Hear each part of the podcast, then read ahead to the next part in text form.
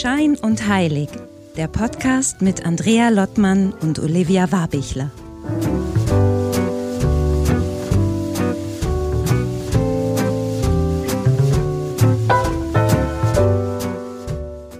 Hallo Olivia. Hallo Wien. Hi Andrea. Hallo Husum, du bist umgezogen in einem, anderen, in einem anderen Setting heute. Ich bin umgezogen. Ich hatte so das Bedürfnis nach Wärme heute Abend hier und nach mhm. äh, irgendwie, ja, mich heimelig fühlen und schön meinen orangenen Pulli wieder anzuziehen. Ja, ich wollte gerade sagen, du strahlst. Okay. Äh, du strahlst und wir haben ja kurz vorher schon gesprochen und ich glaube nicht ohne Grund. Wahrscheinlich äh, hat es was mit unserer heutigen Special Guestin zu tun, die äh, heute dabei ist, richtig? Garantiert, aber ich glaube auch, weil sie mich ein bisschen aufgeregt äh, sein lässt heute Abend. Irgendwie, weil wir haben heute zum ersten Mal äh, englischen Besuch zu Gast und wir werden ein äh, englisches Interview heute führen mit einer. Das wird auf jeden Fall lustig. das glaube ich auch. Und ich möchte mal ganz am Anfang, ja, glaube ich, so ein bisschen erzählen, wie wir jetzt heute zu diesem Interview kommen, weil wir haben Belinda Aloisio heute Abend zu Gast. Der Weg zu Belinda ist irgendwie so ein bisschen special. Ich habe äh, letztes Jahr ähm, zehnjährigen Hochzeitstag gehabt, bin äh, in, äh, in der Toskana gewesen für eine Woche und wir flogen, das war geplant, zurück von Rom. Und ich hatte immer so irgendwie dachte ich so Rom, da gibt's echt eine tolle Marke, die ich super finde, Corriterno und die ich irgendwie bewundert habe, die auch Kerzen machen, schöne Shirts und schöne Scarves und sowas. Und dann dachte ich, ach, die sprichst du einfach mal an, du hast noch ein bisschen Zeit auf dem vor dem Rückflug und äh, habe dann diese CEO damals kontaktiert, Christina, und ich dachte, irgendwie hatte ich das Gefühl, da gibt es eine Verbindung zwischen Spirit of Mary und, und der Marke. Und dann musste ich aber zwei, dreimal auch eine Mail schreiben, ein bisschen insistieren, weil sie nicht sofort verstand, was du bist jetzt ein kleines Startup und wir sind hier eine, eine, eine gute Marke. So. Und dann habe ich es aber hingekriegt, wir haben uns getroffen, wirklich ein ganz, ganz tolles, äh, tolles Treffen mit Christina. Und sie hat mir aber dann schnell klar gemacht, oder ich habe es dann auch selber eingesehen, dass ähm, so eine Kooperation mit einer, mit einer großen Brand, da müsste ich anders aufgestellt sein, beziehungsweise meine Ausrichtung eine andere sein. Und sie hat dann irgendwie am Ende des Gesprächs einen tollen Advice gegeben und sagte, Andrea, entweder du guckst wirklich so und konzentrierst dich ein bisschen mehr breiter zu werden, mainstreamiger und weniger so, was sind deine persönlichen Gefühle für die Marke und wo ist so dein Weg? Oder du gehst genau den anderen Weg, den, den du jetzt schon eingeschlagen hast und du gehst mehr auf Maria Magdalena, du gehst auf diesen spirituellen Weg. Das musst du jetzt einfach entscheiden so. Und ähm, als wir uns gerade verabschieden wollten, sagte sie, aber ich möchte dich jetzt so nicht aus diesem Gespräch gehen lassen, sondern ich habe da noch einen Kontakt mit einer tollen Frau, mit der ich dich gerne zusammenbringen möchte, nämlich das ist die Belinda aus UK. Und wir haben mit Belinda schon zusammengearbeitet, weil sie aus dem Bereich kommt, aus der Kosmetikindustrie auch, da viel Erfahrung hat und uns da auch vorangebracht hat für den Markt. Und auf der anderen Seite, und das ist für dich interessant, sie kommt auch aus dem Bereich alternative Medizin, äh, aus dem Bereich Heilung. Und ich connecte dich einfach mal. Wir gucken mal, was passiert. Und dann haben wir uns verabschiedet. Und das war so ein bisschen erst desillusionierend, weil ich dachte, ach, ich bin ja auch eine coole Marke und irgendwie Spirit of Mary hat doch irgendwie auch eine große Reichweite oder hat irgendwie Potenzial für mehr. Aber ich bin ja heute so, so dankbar, dass sie mir diese zwei scharfen Fragen gestellt hat. Mhm. Und daraus ist dann halt der Kontakt zu Belinda entstanden. Und Belinda war dann sehr schnell auch im ersten Gespräch, wir haben dann gezoomt, interessiert an äh, Maria Magdalena, Mary Magdalene, an dem Öl. Interessanterweise war sie damals auf der Suche nach Nadenöl, hatte sich damit beschäftigt und irgendwie kamen diese ganzen Koinzidenzen zusammen. Mhm. Und das war so cool und das war dann irgendwie, das war im Sommer letzten Jahres. Und dann ähm, war das so und dann hat sie, Mary baut sie ein in ihre Healing Sessions und das ist alles so schön soweit. Und dann hatte sie damals schon gesagt, Andrea, mach doch mal eine Session bei mir irgendwie. Du hast mich jetzt äh, da unterstützt mit dem Öl. Ich würde dir gerne was zurückgeben. Und dann war das ein bisschen eine Zeit lang, ach, gerade brauche ich nicht. Und dann sind wir aber im November, äh, hatte ich dann das Gefühl und habe sie nochmal kontaktiert. Ich sage, Belinda, kannst du mir so eine Healing-Session mal geben? Ich würde es gerne mal ausprobieren. Und dann meinte sie so, ja, sag mal eine Zeit, wann passt es dir? Und dann haben wir uns verabredet, Anfang Dezember. Und Olivia, du weißt ja, sonst würden wir diesen Podcast auch nicht machen. Äh, irgendwie, wie interessiert ich an diesen ganzen Themen bin, mit Healing, alle Themen zwischen Himmel und Erde. Und ich habe diese Session mit Belinda gemacht und mich hat sie nachhaltig echt äh, beeindruckt. Da werden wir gleich nochmal drüber sprechen, in, in Form der Professionalität, in Form der Wirkung Wirkung bei mir, in der Klarheit, aber dann auch gleichzeitig eine Frau vor mir zu sehen, die so mitten auch irgendwie mit beiden Beinen auf der Erde steht. So, und das war der mhm. Anlass, wo ich dann sagte, Olivia, das ist so cool, du kannst das bestimmt auch gebrauchen. Guck's dir doch mal an, in Anführungsstrichen gebrauchen. Du bist interessiert, du warst in Amsterdam, du hast Magic Mushrooms genommen. Du solltest ja. diese Psychic Soul Healing Session, über die wir gleich sprechen, auch mal probieren. Und das hast du dann gemacht. Vor ein paar, genau. wann war das? Das war auch noch, war das im Dezember noch oder war das im Januar? Nee, nee, das war, das ist jetzt erst ein paar Wochen, Wochen her. Das war Ende Januar. Mhm. Mhm. Genau, so Mitte, Ende Januar. Ja, genau. Du hast mich auch zum, äh, wie sagt man denn da, zum Testhasen, nee, nicht Testhasen. Testimonial. Aber äh, zum Testimonial klingt viel cooler.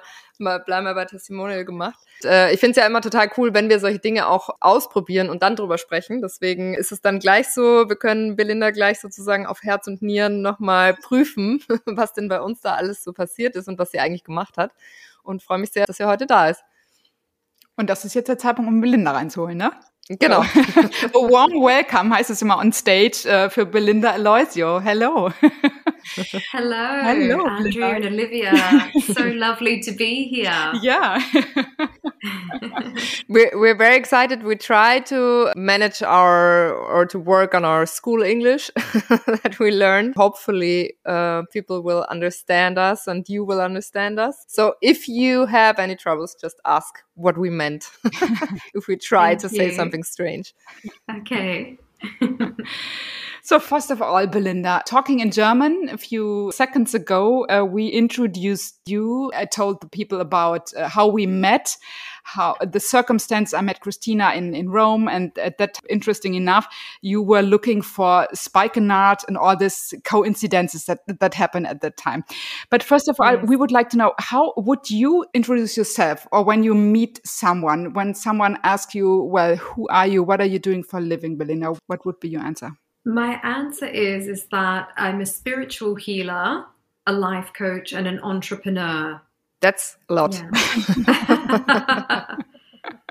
it is a lot. And I, I believe, you know, we are all multifaceted, multi dimensional beings, and we all wear a lot of different hats. You know, we don't just have one job that we do. And I think that's why it's hard to, to define. But just to kind of capture it in a nutshell, Mm. that's that's what I would say to make it simple. So take us deeper, please, in your upcoming or upbringing, um, your background, doing what you're doing today. You haven't done it for the last 40 years. You are around 40, as I, uh, yeah, you, you, you turned 40, I think, last year. I, I read it on, on Yes. Instagram. What's your career, your up, yeah, your background?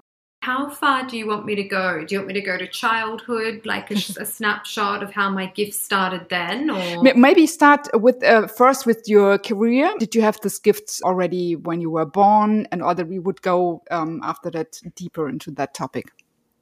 Okay. So, my background is in the corporate world, in the aesthetic beauty industry. And uh, I have a degree in international business and management. And then I did a master's in finance and accounting.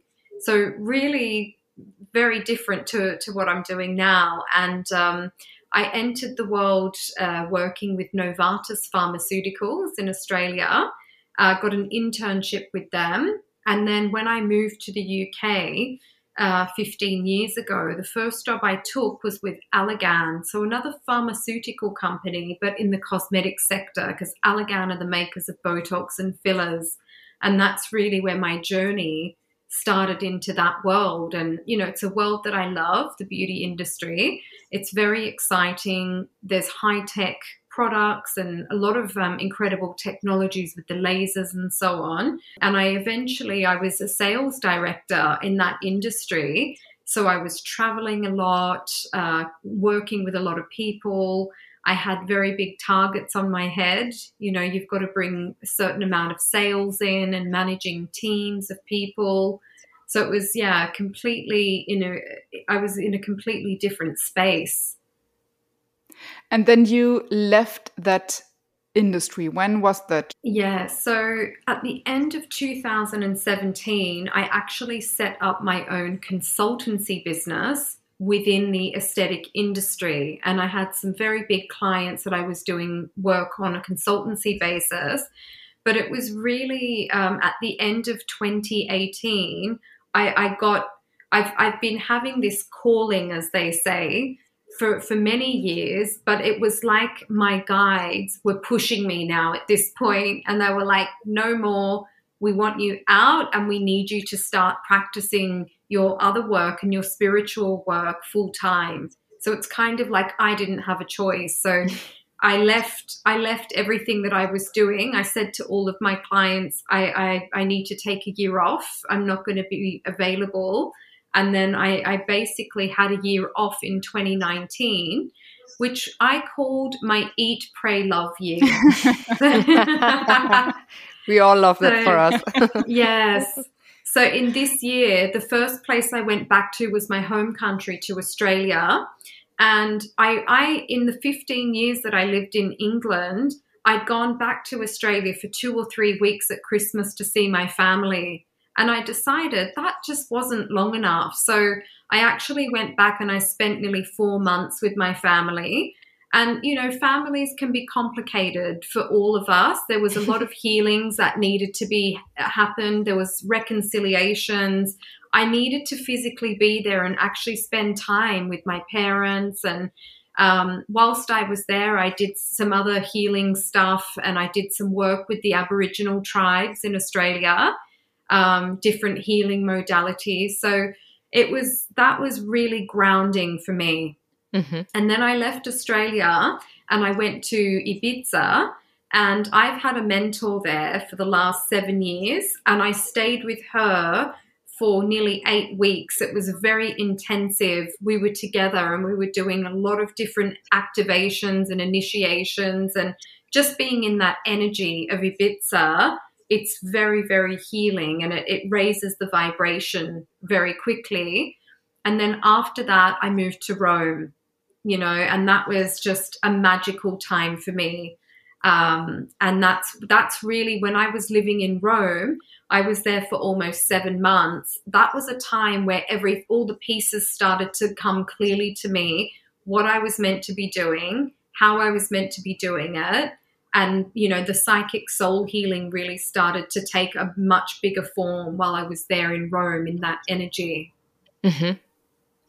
But when you say you had your calling, yeah. What happens if you have your calling? I mean, probably you know because it's like your calling, but is there something like rising up or, you know, angels singing or like how how do you really know now is the time?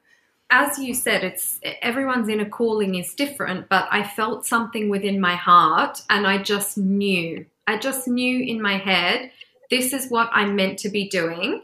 Mm-hmm. Even though I didn't know exactly what it looked like or all of the details, I just had to go into this mode of trust. And that's one of the biggest parts when you're following a calling. You have these feelings, you have this intuition, you have this knowing, and you just stay in trust. And it's like, I trusted, okay, I need to go to Rome now. And then when you do that, your guides will then go, okay, we'll show you another piece of the puzzle now. So it's really amazing how they communicate. But on a physical level, mm-hmm. things start, you know, I really started to feel disenchanted with my job. I wasn't feeling fulfilled by it anymore. It started to feel like a real effort to deliver on things that were really easy for me and you know I was very good at, but I, I just didn't have the same passion and the same energy towards it. You know, mm-hmm. and then there was also some big contracts that were coming in that for whatever reason they stopped working out. You know, so it was like, okay, the guides were like, We've given you the call, you're not following your intuition. So now we physically have to take some actions to show you this is not where you're meant to be anymore. Mm-hmm. When you're talking about your guides, can you describe this? Is it like a? I always have this idea of a like a spiritual team someone's looking over you or going with you how would you describe when you say when you talk about your guides because this is a aspect in your um in your healing too so yeah so everybody you're right andrea it is a team of guides we all have guides that are around us um, they're contracted to us before we incarnate into this physical reality. And there are depending on where your soul is on its journey and what what lessons you're meant to be learning and what your mission is so to speak in this lifetime will depend on the guides that will come in for each individual. So it's very individual. Some of the guides actually work with many people. So most people will have their specific guides, and then some of the other guides that you will have are your ancestral guides. So if you have grandparents or any family members that have crossed over to the other side, um, in, in other words, they've died, their spirit will come back and be a guide for you. Um, with my team of guides, I happen to connect in with the energies of Christed consciousness. So I, I have a direct relationship with Jesus or Yeshua, with Mother Mary Magdalene, with Archangel Metatron comes into my healings. So I have these guides around and they didn't reveal themselves uh, of who they were straight away. It's taken years for me to recognize, oh, wow, that's who's been giving me these messages. Or, oh, that was Archangel Michael. You know, so it slowly comes in. But I think it doesn't matter if we don't know who the guides are. We just need to trust and believe that they're around us. They're always helping us and they always have our best interests at heart. And the more you uh, believe in that and follow it and follow the advice, it's like going to the gym. Your muscle gets stronger and stronger. And then eventually you might figure out who it is or they'll reveal themselves to you. Mm-hmm. But uh, let's say, I mean, this is something you felt strongly. Like, were you in touch with this spiritual world, let's say, before, like when you were a child, for example? Or when did all of this really started for you? Like did you always know um, because when you grew up that you know there's uh, guides and there's a spiritual journey that uh, you're about to have or how did this occur in your life? Yeah so from childhood i could see i saw beings in the spirit world. I saw angelical realms, and I thought everybody could see this from about the age of three years old and I'd be sleeping in my bed and I'd wake up in the middle of the night and my room would be full of light and I would see all these light beings like angels and be- different beings in my room. And, you know, I thought, as I said, I thought it was normal. And then I started to become afraid of it. Um, mm-hmm. So then I would, you know, I'd run to my parents' bed and I'd want to sleep in the middle. I had to sleep in the middle of them because I was scared. And then they'd follow me there and I could see them. I'm in the middle of my parents and I'd be looking up at all these different beings. And then also, I have memories of when I was around three and four years old playing in the garden and I'd be playing with fairies and like little elves and gnomes and they they were really there. And i thought everyone could see them and everyone was playing with them. It was only when i got a little bit older that i realized not everyone could see these beings. And then eventually I, I switched my abilities off for a little while. So i stopped seeing those things but i still had very strong psychic abilities always from childhood um, I had this gift of knowing, and I was very, very in tune with the universe. Can you remember? Did you have ever experiences with uh, your parents or someone, yeah, your relatives or whatever, or friends who say, "Well, this is this isn't there, Belinda. You see something. This is nonsense." Like you really say to a child, "Well, this is nonsense. You don't. You can't see it. We can't see it." Do you have any experiences or can remember situations like that? Yeah, many situations like that, um, especially when I'd be in the garden playing and my mum would be hanging out the washing, you know, and I'd be I'd be telling her, "Mummy, like come and look at these elves," and she'd say, "Who are you talking to?" And I'd say, "Look, they're my friends," and I was showing her, and she'd say, "There's nothing there." You know, and she'd say, Well, that's nice that you're playing with your friends. So she just thought I was making up games in my head. There were many times as a child I'd say to my mum, this person's going to die. And she'd say, Don't you say that. That's horrible. And then we'd get a phone call, Ooh. you know, or from a very young age. I remember saying to my mother, uh, one of my cousins, he was only three years old, and I must have been about eight or nine. And I said, Mummy, he's gay. And she said, Don't you say that. That's not nice. Why, why are you making these things up? And uh, as it turned out, he is gay you know, so just things like this would happen all the time. So, but then your family got kind of used to it, and did they start to, let's say, believe you then, or like did they continue? Because I just imagine if somebody continuously tells you, ah, you know, but somehow your mother must have recognized that there are some things, you know, when she was in the room and you said this person is gonna die, and then the person is dead. So it was like, how did she handle that?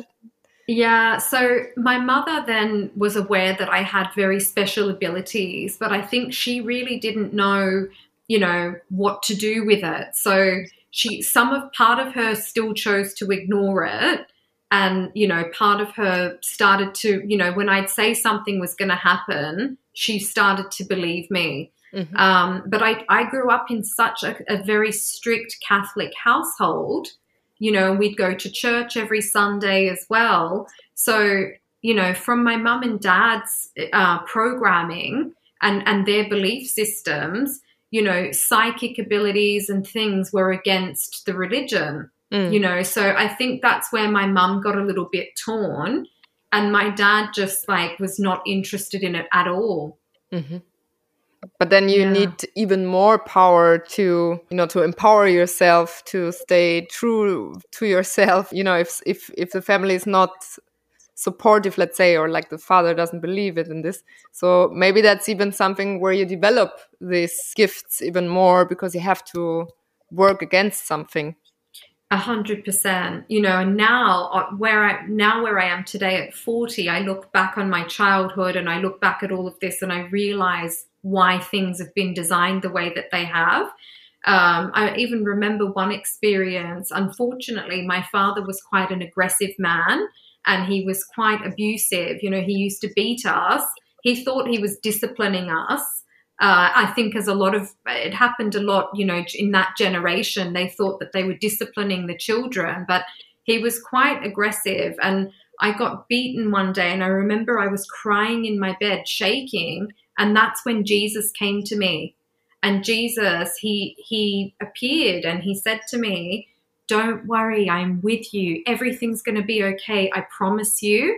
I will never leave you, and one day you're going to understand what's happening." And that gave me the strength, you know, to to keep going. And I just even in any situation that happened in my life that was really challenging or really not so good, I just always had this inner knowing everything's going to be okay. Everything's going to be okay. Mm-hmm. Yeah. And when you had this, or you still have these spiritual guides coming and you feel them around, what is it? Do you, do you see them like physical beings? Is it like a light? Can you, can you, um, yeah, explain that? Yeah. So mostly I just feel their energies. Yeah. And so it's a different energy that comes through sometimes when i'm working on doing my healings on someone they they'll appear like a luminescent it's like it looks like what we might see as a ghost in films you know like a light being. Uh, sometimes they'll appear in front of me. I've had people's uh, past relatives appear in front of me as well while I'm doing the healings.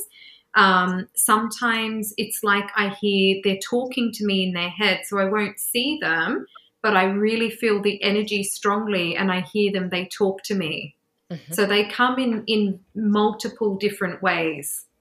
But still, from knowing that you have these abilities, you see these energies and you can trust them, you didn't go for like your career as a healer as you do it today uh, right away. You, you, went into the um, uh, cosmetic industry or the aesthetic, is it the right what yes, industry. So industry. what was that? Yes. Uh, I mean, you could have chosen the other way right away. What, what, what made you choose the other way? I think um, it's a really good question. I think it was the upbringing that I had, and also society's expectations. You know, that that was a year, a time going growing up in the '90s and into the 2000s, where we were told you have to go to university you have to get a degree. Um, mm. You'll never make it in life unless you get educated, and you have to get a good corporate job to make money to buy a house. And it was all of that pressure and those expectations that were put on me that I thought that that's what I, I needed to do. And I thought that my spiritual side would just be always something I had on the side, you know, because even from teenage years, I was going to see acupuncturists, Reiki healers, uh, crystal healers. I was going to all the mind, body, and spirit festivals from a teenager. So, you know, and I'd always go and I loved psychic readings. I still do. Uh, but then, even as a teenager, I was so curious into that world, and I thought, well, that I kind of separated them and thought they would always stay separate. Mm-hmm. But this can be very, I talk for myself, although I'm not a, a, healer, but I think it can become very stressful when you do it like I felt like an undercover spiritual being. Like you have a business life, a corporate life, and then you have a spiritual life. And this is today, I would say com complete nonsense because it's so stressful. Because when you try to separate it, it really it gets even heavier because it has it can be connected. I totally resonate with everything you've just said there. I did feel like I was undercover for years, you know, especially like when I worked at uh, all these companies, but particularly I remember when I was working at L'Oreal for the SkinCeuticals brand, I would I'd always have crystals in my handbag. I was going on all these retreats. I was doing lots of things. And when they'd say, Oh, you went away again, Belle, to Ibiza, they thought I was going there partying. I was actually going there on a spiritual retreats and yoga retreats you know, and I'd be like, yes, I'm going there to party. and it was like a side that I was hiding. When and when I finally, um, only like some of the close people that I had in the industry knew that I had that side to me. The rest of them, I was just like, I had my business face on. And, you know, I was very good at business and I enjoyed it. But also, I think my gifts really helped me in the business world because intuitively, I knew who would be a good fit. Uh, I knew how to, you know, help people to make the right decisions for their business. So I was working very intuitively, even when I was in the business world. I somehow like the idea, and I think it's easier sometimes to to think about this not as the that one part of my life and then the other part of my life but somehow you know everything like grows together or something you know everything connects. And it's like now it's a new thing but also you can take things from your past life within and you need them this is maybe why it needed to happen that time because you needed to have this journey maybe you know to to uh, learn these things that you learned in the first journey to be ready for the other journey, let's say. A hundred percent, Olivia. That's exactly how it is. And I think I was led into the corporate world so that I can fully understand people. I can mm. connect with people better. I understand the sort of stress, the sort of pressure, the kind of challenges that they have working in the corporate world. And it, it really has given me such a, a ground level understanding I think if I had just gone straight into the spiritual path, maybe I wouldn't be able to understand some of these things firsthand that people have to go through.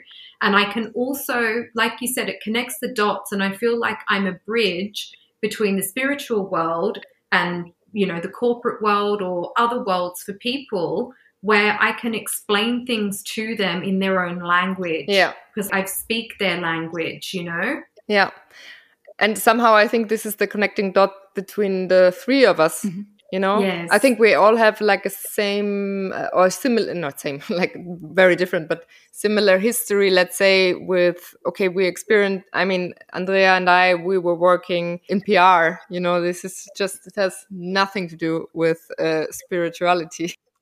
I think this is now the time to go deeper into this session. Would it be okay, Belinda, for you? Or is um, something you would like yes. to mention of your childhood or your trainings or whatever? Yeah, it's interesting um, you say that because when it was 2011, I went to Rishikesh in India. Mm-hmm. And I wanted to go on a yoga retreat, and I did a lot of research, and I was just drawn to go to Rishikesh. And um, I later on found out Rishikesh is where Jesus went, and there's like evidence, documents of him going there to have trainings with Babaji. Um, it's also where the Beatles went, and they wrote some of their albums there. And I went on this incredible retreat and I met an amazing, she happened to be German, German lady called Shanti. She'd changed her name. She went backpacking from Germany when she was 19 and she was 66 when I met her and she she never left India. So she'd been there her whole life. She had very special abilities and she was a devotee of Sai Baba. And she lived in the ashram with him and she she trained with him. So she trained me in some incredible energy healings while I was there. And I remember I'd spent nearly 10 days with her and also in the ashram I was staying in towards the end of my trip I was sitting on the Ganges with the Himalayan mountains behind me, and I'm looking at the sun setting. And I'm, you know, at the time I'm in the cosmetic beauty industry, and I thought, this is so amazing. Like, I need to bring this to the cosmetic beauty industry, but I had no idea how to do it. And then I started to feel so overwhelmed. And I just couldn't see how the two worlds would ever meet and, and in which way it would integrate.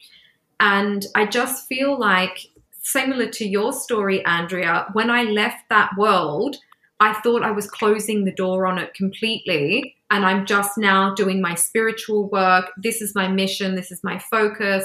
This is where all my energy is going. But actually, when I did that, it's almost like the aesthetic industry has come back to me, you know, and they've asked me. I did a talk early last year on wellness and spirituality and how this can link into the cosmetic space and what the relevance is, you know, and there's lots of different things and ways that I'm kind of being connected back in with that world. So it is fascinating, just like yourself, Andrea, when you find that happy medium, the two worlds can always be blended. Hmm. Yeah. That happy medium, you said. That's nice. the happy medium, exactly you know, and you feel it because as I said, I love the cosmetic beauty industry mm. and I really love my healing part. So why not combine t- the two? And I think in your case, Andrea, I, I believe the guide said that one of your biggest talents is communication, you know, and it's like you should still be using that talent that you have. And at that time, when, you did the session, I was really like, well, I'm so not good at doing the communication form Spirit of Mary for my own brand. And I really, really lost confidence in my own PR activity. So, well, this, this gave me new confidence. And uh, maybe it's, it's, it's more just like Spirit of Mary and the oils and it's going brighter. And we are doing something, I, I can do something with Olivia here. And we, we brought it up one year ago with this podcast. And it's really like really growing continuously. And it's so great. We get so much posts from fans. Do you say that, Olivia? What's yes. oh, yeah, fans? Yeah, yeah, for sure. People who like who like the podcast, and yeah. really, it's growing. It's like slowly growing, Community. really growing, and people really like to hear it. And like building, they say that we build this bridge between people from the corporate world and normal people to the spiritual world, and like to, to do it more salon. Yeah. What's the word, Olivia? Uh, yeah, our, our, German audience knows what I, I think the the the acceptable is the word maybe acceptable. We always say uh, salonfähig machen, make it acceptable, but also like you know the spiritual world. Maybe it was a little bit dusty. You know, you had this in the woo space, no? Like like yeah, yes these woo woo mm. places you know where where you have the feeling like everything has to be like a guru and everything smells like these sticks that you burn and you know everything looks the same let's say and just and without makeup and like really yeah yeah it's not it's what mm. it was not very stylish let's say but this i think it's changing now. It's like it's a process where spirituality does not mean that somebody has to give up everything you know? It's not it's not that you have to i don't know you have to pray like for one hour every day or you don't have to you know you can integrate these things with the tools that we have in the spiritual world which is which can be like quite fun you know? It's just maybe I want to wake up in the morning and just burn sage or something, or I just want to, you know, have cards and read, uh, like pick a card in the morning. Everybody has their own way to connect with the spiritual world, and it's not anymore this, ah, she's a crazy witch. uh, or let's say it's cool it becomes cooler to be the crazy witch again without getting burned Yes, it's true. This integration is happening, and you're right. You know, it comes in all forms, shapes, and you know, you can have a corporate suit on and still be spiritual. You don't have to be dressed like a monk. Yeah. Um, you know, and have these stereotypes. It's definitely changing. And I think something that I've come to learn on the journey a lot of very successful people in this world, a lot of very powerful people, they all have a strong spiritual practice. Yeah. They all practice meditation or whatever their connection is. They're very, very connected. Yeah. That's really something we would like to change because it's it's like the, the basic of life because everyone is actually a spiritual being knowing it or not you are always spiritual and this is something this this uh, we would like to change but let's dig a little deeper yeah. now how because okay andrea and i we both you know had the experience with you belinda but maybe you can uh, explain how does the psychic healing work psychic um, soul healing session is it soul healing mm -hmm. session maybe you can tell us about it so um, it's really quite fascinating how the process works. So my boss, I say, is Archangel Michael. It's uh, Yeshua.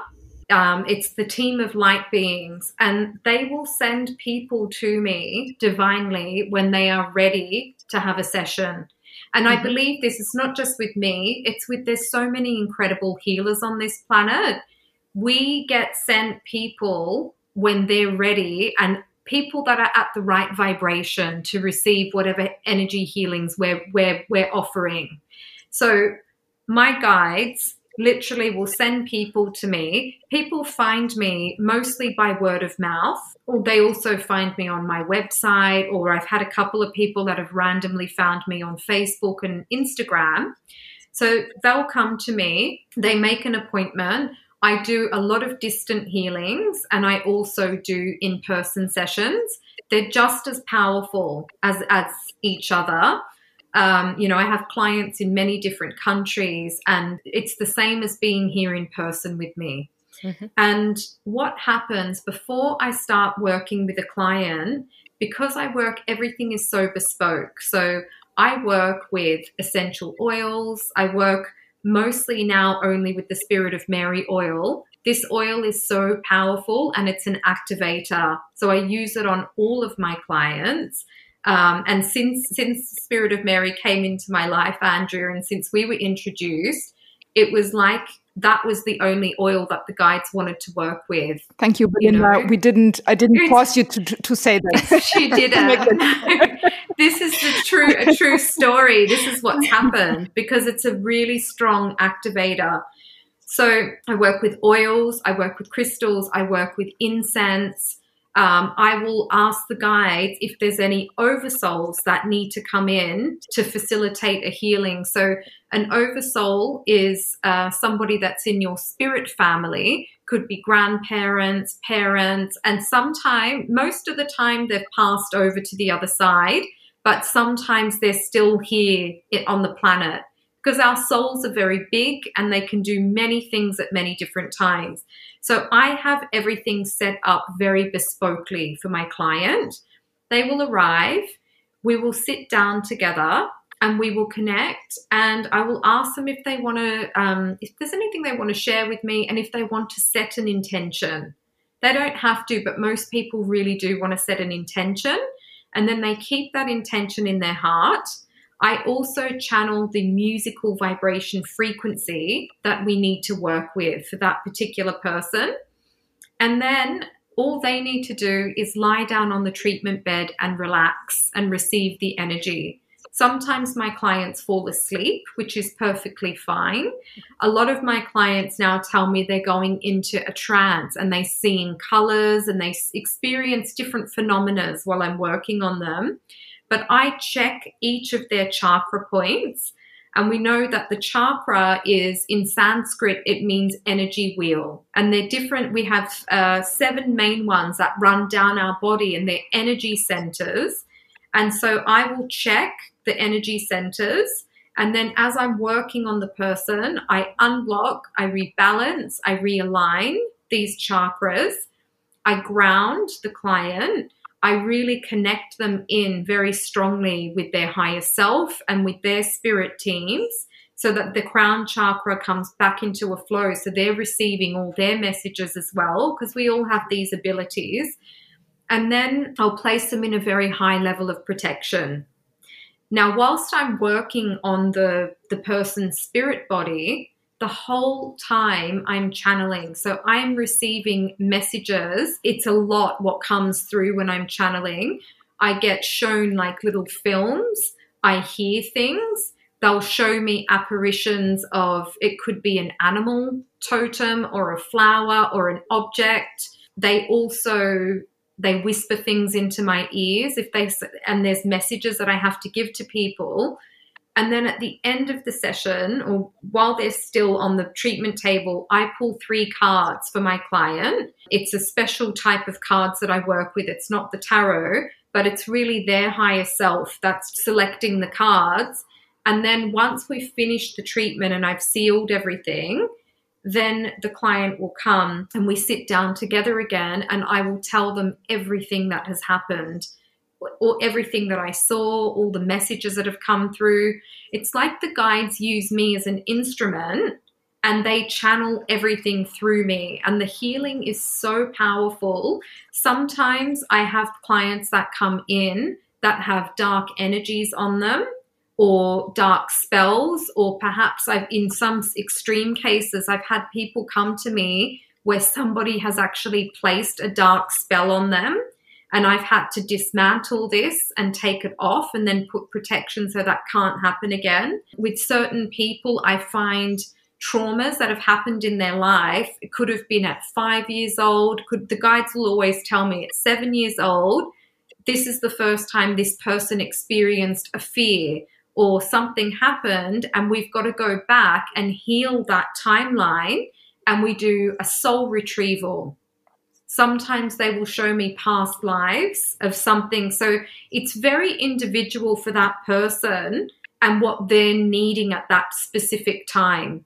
So, as well as having a very high level of healing that happens in the quantum space, they also get a full psychic reading, and it's a soul reading to help guide them on their path for now and it gives them uh, you know a lot of the times if someone comes in and they have questions the guides will always answer the questions for them in my reading somewhere mm-hmm. And, and it's very future driven, right? We did it not in person, unfortunately, but as you said, you also do it remote. So yes. that's uh, for our community that listens now. This is a good, this a good thing. So you can, you can do it from Germany also. you can do it and yes. from Austria oh, because sorry, Olivia. we have internet too. Uh, and then afterwards, we had a call before, right? You sent me the music. We had this, uh, you know, we hung up. We put on the music. You and me started at the same time. The music Yes. And um, after it, uh, maybe one an hour, one hour something, I think it was, right? Uh, the music yes. session. You sent a voicemail, so it's like you have it when somebody is there in person. I guess you sit together and you discuss it, and like this, the good thing is like with a voicemail recording, you can, you know, uh, get uh, listen to it again and again and again. Uh, and you send the pictures of the cards that you picked or the soul picked and uh, like this it was you know it was it's it was a very handy thing to do because you know it's somehow even if you don't realize what happened now you can somehow always go back to that session by your because of your recording yes. and recall the things that you said, which is good because we're gonna test you, of course. it was funny because my now I'm just gonna talk about my reading now, but uh, no about the, the some insights. Like uh, I remember that you said you said that uh, there's gonna be a TV TV thing. I'm gonna be on a TV show like uh, soon, yes. within six months. I th- I thought so. I'm very excited about this. And also, what I remember, for example, when you went through the chakras and you explained on the voicemail, you know, okay, now I went to the heart chakra, and you said, yeah, and this was totally open. I was like, no, that's not possible either. it must be like super close, but it's it's interesting, you know, like it's this what you said sometimes was different to my thoughts and then i said and then i thought to myself maybe i'm still thinking about things that are not existing anymore but i think that they exist. Like if i say my heart chakra i have the feeling that it's closed. But you say no no it was open. I d- I didn't have to clean something which was very strange somehow uh, for me you know this experience. And then you said you see a boy? Like and i thought oh no. If I want to have a child, I would like to have a girl, but you said it's a boy. so Really? yeah, so no, but I mean it's just what what I what I wanted or why I'm sharing this. It's like it's not that you just say now, okay, that's healed. It's a very practical thing, you know. You understand what happened because you take the people on a journey, and also you give them like something to look forward to experience, you know, and to revisit somehow mm, half a year later you know it, this is something that i think that that makes it so touchable yeah so this is uh, and and it's a little bit different to other things that i experience from the spiritual uh, healing things that andrea and i uh, already tried out that it's more like you have to you you you get out of it and you have something which we you can work with let's say you know it's more practical and this i like a lot Yes. If I would have to choose as a PR person a, a headline or something for it, it like you have like uh, if you have washing powder or, or toothpaste or whatever, you have this all in one, or like it's uh, like this very supra, I don't know, healing session. Because I I would say now forty eight eight years old, I would say I have a lot of experiences with uh, healing sessions and all kinds of people who who are offering uh, stuff, and I've tried a lot. And I really experienced a Belinda session. Like uh, I wake up after this session and I had this tape and I could listen to Belinda's 20, 20 minutes, 25 minutes audio tape. And I was listening to it and was like, yes, bam, bam, bam. I went through the chakras while listening to, to your voice, Belinda. And I was really, this is right, this is right, this is right and I could really feel like um, during the healing session, like you are really opening, like it was, I think the, the third eye, it was my heart chakra. Also, I thought I would be very emp- empathetic or like very close to people, but on the other hand, maybe there was something we had to open, and you open it, it's a special thing. I'm talk maybe about it later. And then you said you have to ground yourself because it's very important to have all the chakras aligned and all the, the chakras have to work together. And if the last one, the grounding, the basic chakra or the basis chakra doesn't work really and you are not grounded, you have a problem because then you are too nervous and you can't bring all the stuff that's coming in. You can bring it here into the world. And this has been really my problem. The most astonishing thing I have got to say, because before we started the meditation, there was something like there was shame coming up. Um, I didn't know really where it came from. And then you, you went during the session or as I uh, listened to your tape, you said where there was something, you were five years old, you were taller and you were you thought I would be seven or eight, but you asked your guide and they say, oh, no, she's five, and you are in a classroom and you first time experienced at that time the feeling of shame. And this was so special.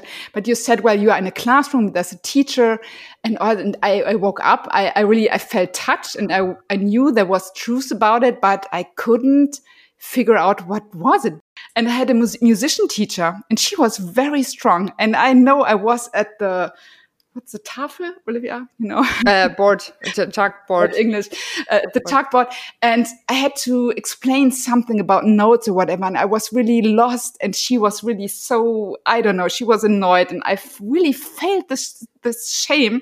And this was so interesting. Really, hours after our session, I really knew, yeah, it was in this classroom. And that was a school. I had this uh, musician uh, classes in. So this all made sense. And uh, so it really opened up a lot after our session was really, uh, and still is going on. And I listened to the tape. And this is really something that's for me, it's really different to other healing opportunities or methods because you can always refer to your tape. On, on days when I think, well, I'm going down again or I'm in a bad mood or whatever, well, I listen to the tape and I feel, well, I'm back again. So it's, it's really, I think it's great. I, I really love it. And so I said, well, Olivia, you've got to try it. And uh, I told my younger sister, uh, go and do it. And she loved it. So um, I can highly recommend. It was really an experience. Oh, thank you so much, Andrea you know and that's why i do these healings. The whole goal is to for people to feel uplifted to feel calm to feel clear and stable to feel like they've got things to look forward to which they everybody does. And also it's so individual and personal that it, it could just be something you know like that example you gave us about the shame that you first experienced you know as a as a child sometimes that can be holding us back you know and once that that little piece is healed then we can move forward so quickly you know and this is really the the magic of the healings um, and this is this is what the, the guides are bringing through for people mm.